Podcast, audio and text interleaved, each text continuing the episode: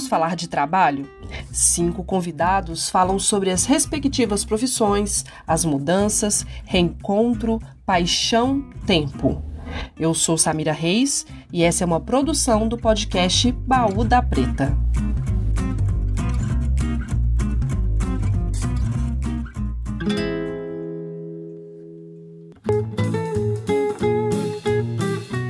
Olá, neste episódio da série Trabalho, eu estou com Cida Santos, que vai nos contar um pouco mais sobre a Nega Badu. Cida, é um prazer tê-la aqui no podcast Baú da Preta. Estou muito feliz é, em poder apresentar você aos ouvintes, ouvir um pouquinho mais aí da sua história. É, eu gostaria que você se apresentasse, falasse um pouquinho de você. Quem é Cida Santos? É, eu que agradeço, né, Samira, por essa oportunidade.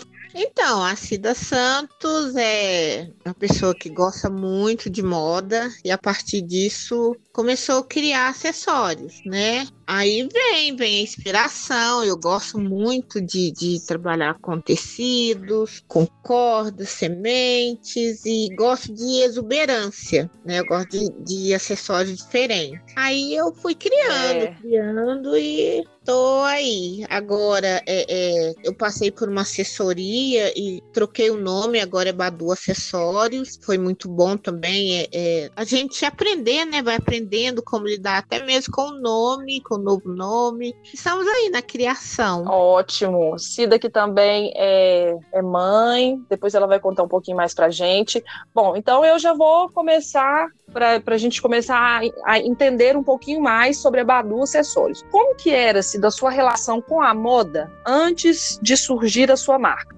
Então, eu sempre gostei de coisas diferentes, né? Aí sabe quando você sai à procura de algo e nunca encontra. É lógico, assim, gente, eu vou ter que começar a fazer os meus acessórios. Aí eu fazia para mim, não fazia para vender. E sempre tinha alguém, nossa, que lindo, faz para mim. E aí, isso. Mas antes eu trabalhava com artesanato mesmo. Eu fazia caixas de presente, fazia sabonetes. E eu me sentia um polvo, porque eu queria fazer tudo, até me descobrir nos acessórios. Aí começou. Ah, então você, então você tem uma trajetória com artesanato antes disso. Você já tem. produzia alguma coisa no, no ramo até, até fazer as suas próprias peças e chamar a atenção das pessoas. Isso já. Eu sempre trabalhei na área do comércio, né? Eu trabalhava em supermercado e aí depois casei. E aí depois que a gente tem filho, eu pensei, nossa, agora é ficar por conta dos filhos mesmo. E porque eu tinha muito medo de terceirizar, né,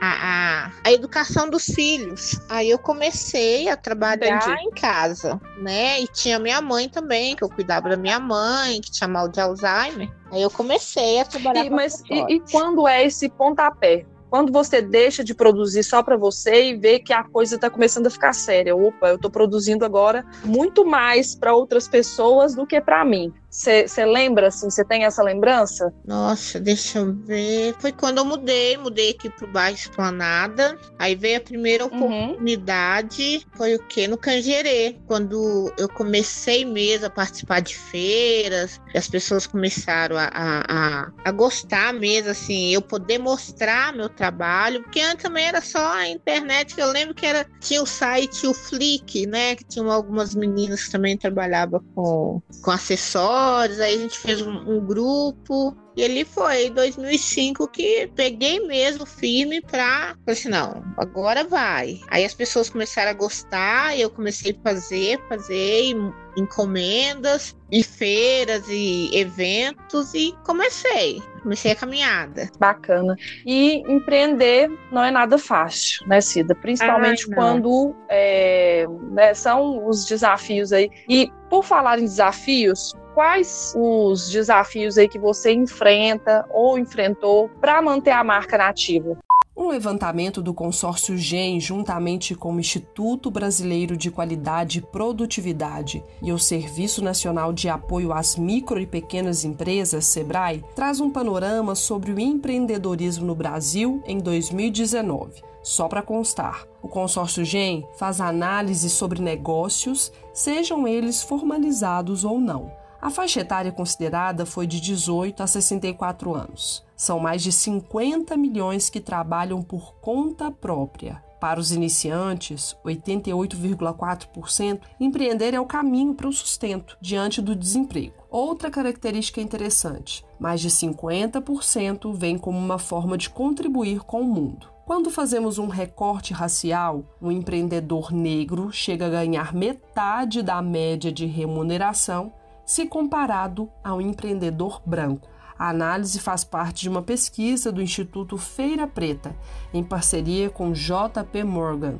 Também é apresentado o uso de aplicativo de conversa, plataformas de mídias sociais, como vitrine e vendas primeiro espaço, né? Espaço para poder mostrar o meu trabalho, porque eu sempre participei muito de feiras, mas feiras é realmente aquela caixinha de surpresa. Às vezes a gente vende bem, às vezes não, né? E o boca a boca, que eu ia falando, olha, é, fala para fulano que eu tô fazendo, mas realmente o espaço, e eu falo muito também a questão respeito, né? A pessoa olhar para o seu acessório e valorizar. É, é, esse é o mais que eu falo que é o mais difícil. A pessoa não vê só como um artesanato, mas sim como um designer diferente.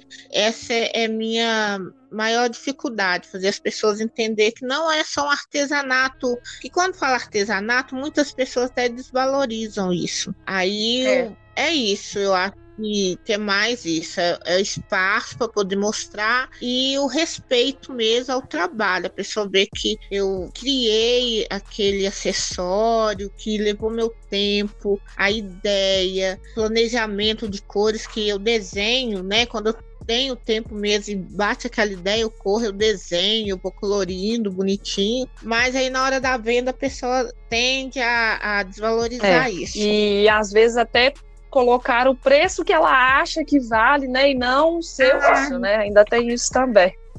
Isso. ah, é, eu queria que você contasse um pouquinho. É, tem uma retomada dos estudos na sua vida nesse meio tempo é. em que a, que a Badu Acessórios também é, vai ganhando projeção. É, Isso. Como que se deu essa retomada? Estudar. Então, menina, sabe você acredita que você é capaz? Aí veio, veio, é porque eu, eu, eu deixei de estudar, né, para trabalhar, era muito nova, eu estava na sétima série e tive que parar, parar mesmo de estudar para trabalhar. E eu acreditava muito naquela coisa, não, você não dá conta. Eu, até certa idade eu acreditei. Até que um dia eu falei assim, gente, não. Aí, como eu vi a, a que eu, né, sou capaz de, eu falei assim, gente, eu tô criando cada coisa bonita e sei comunicar, acho que voltar aos estudos vai ser bom também. E realmente foi muito bom, porque quando eu, eu entrei pro EJA, né, fiz o EJA, é, do ensino fundamental, depois fiz ensino médio, fiz Enem, tirei nota boa. Aí eu disse, gente, eu sou capaz sim, isso me ah. deixou muito, muito feliz.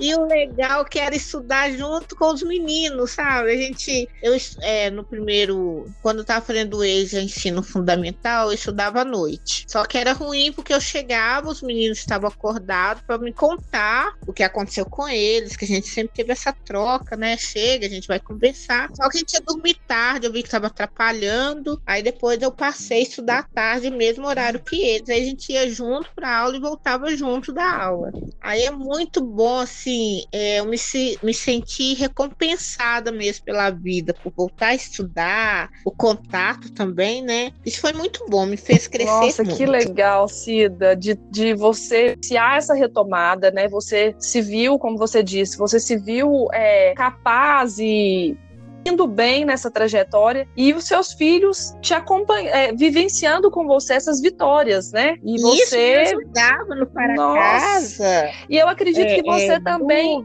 é, inspirou também, né, a, acreditarem nos estudos, a vislumbrarem, né, questões com relação ao estudo daqui para frente. Acredito que você motivou também muito seus filhos. Muito, sabe? Muito mesmo. E a Raiza, é, até certa idade, ela ficava, mãe, nós vamos fazer moda junto. Aí eu, ai, que bom, vamos sim. Só que eu falei, gente, eu não vou entrar pra faculdade. Assim, não que eu não pense, mas no momento eu falo com ela, olha, mamãe não tem cabeça para isso não, pra gente ir junto pra faculdade.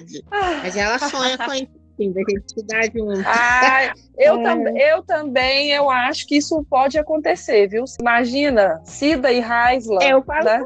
é, Só que assim, a gente queria fazer moda, né? Só que uhum. agora ela já tá querendo mais comunicação, que ela viu que ela é boa nessa área. Aí eu falei assim: ah, quem sabe, né? A gente nunca pode falar eu não vou, né? Porque é. a vida surpreende a Com gente. certeza. Como que era, assim? Que é empreendedora, é mãe, esposa, se inspira em alguém? Nossa, para falar a verdade em mim mesma, porque eu achava é, é, até um tempo eu achava essa situação, essa vivência minha agora, eu não achava que ia acontecer. Eu não achava que eu ia casar, ia ter filhos. Aí eu olho para trás assim, assim, Cida, você casou, você tem dois filhos maravilhosos, sabe? A vida surpreende a gente, né? Quando você acha que não, não vai acontecer, aí tudo é possível sim na vida da gente. Aí eu me inspiro família também. Eu tive duas tias que tem uma que, assim, eu olho, eu fico assim, gente, sua cara da tia Maria, até o nome. Aí eu lembro muito dela, aquela mulher que tinha filho, trabalhava, ia casa, ideias, e ela fazia muita coisa. É, essa minha tia, ela já faleceu, isso eu lembro muito dela. Tanto que até fisicamente eu sou ela. É muito incrível isso Bacana. Também. Cida, nas suas redes sociais, você sempre, você é, né, é uma vitrine para mostrar Badu acessórios. Uhum.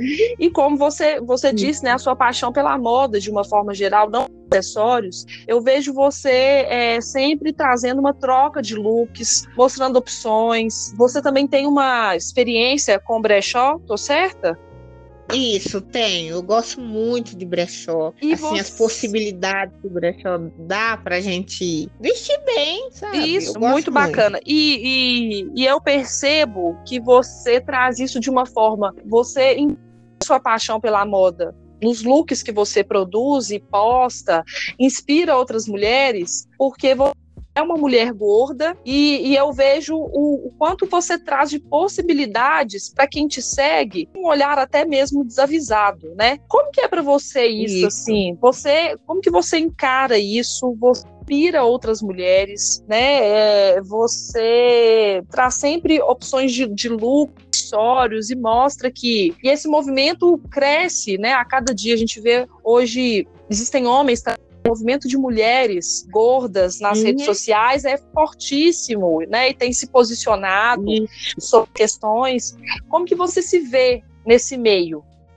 Então, primeiro vem a aceitação, né? O olhar pra gente e gostar, gostar da gente. Que eu falo que, que é, a gordura, a forma do corpo, isso, que a gente tem essência. Eu acho que o que vale é o que você tem lá dentro, o olhar pro espelho e gostar daquilo que você tá vendo. Porque eu, eu tenho uma, uma batalha muito grande para Eu preciso emagrecer, eu preciso fazer uma cirurgia, eu tenho que emagrecer. Aí eu fico assim, gente, e aí? Mas eu gosto do que eu vejo. Eu gosto do meu corpo, vejo que a moda, é, é quando você tem esse olhar, a moda só te ajuda, né? A gente, e eu falo que a gente pode tudo. Não é porque eu tô gorda que eu não posso usar aí, é, short, não posso usar decote. Posso sim, né? Eu gosto muito, assim, eu gosto muito de mim. Eu olho assim, eu monto look. Hoje mesmo, hoje eu parei aqui, tô do nada, eu falei assim, gente, tem um short meu que eu acho que eu posso usar com essa blusa. Eu corro lá, coloco em cima da cama, tiro foto, eu monto pasta. E essa coisa de inspirar outras mulheres, isso até assim me pegou um pouco de surpresa, porque sempre tem alguém me chamando no, no privado. Nossa, que lindo, obrigada. Há pouco tempo também eu conheci uma mulher na rua. Ela, eu atravessando a rua da Bahia, ela, ei, Cida Badu. Eu olhei e falei, assim, gente, eu não conheço. Aí ela já me abraçou chorando, falou que ela inspira muito, né? É no que eu posto, nas palavras de autoestima, que ela aprendeu muito comigo. Aí isso assim até surpreende a gente. Às vezes eu penso que eu tô fazendo só para mim, mas eu sei que não. Eu, eu venho recebendo alguns, algumas mensagens, sabe? E isso é muito bom. Isso me inspira mais a querer montar sempre looks e junto com meus acessórios, com e palavras de autoestima também, né?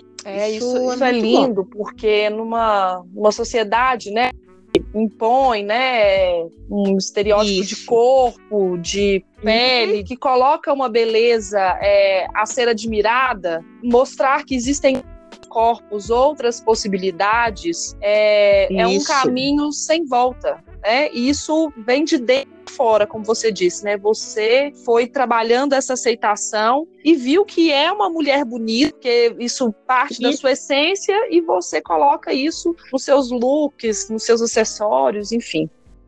É isso mesmo, sabe? Eu, eu gosto muito de mim.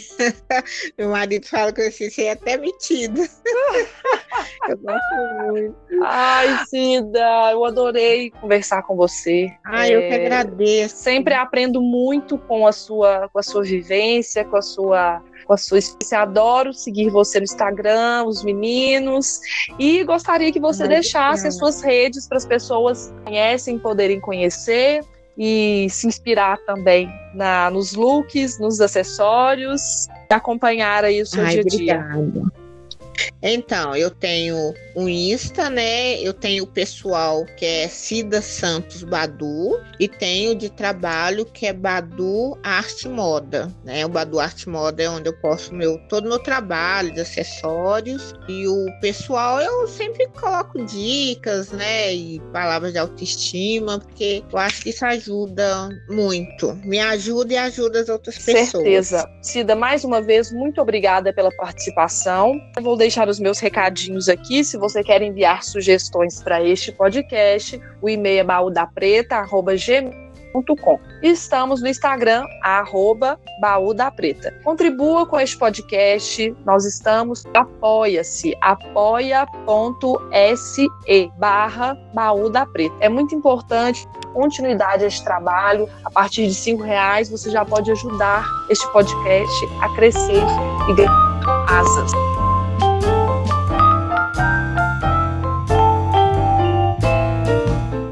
Este episódio tem como base informações do Oi Futuro e do Instituto Brasileiro da Qualidade e Produtividade, IBQP. A edição é do Emilson Júnior. É isso, abraço e até a próxima.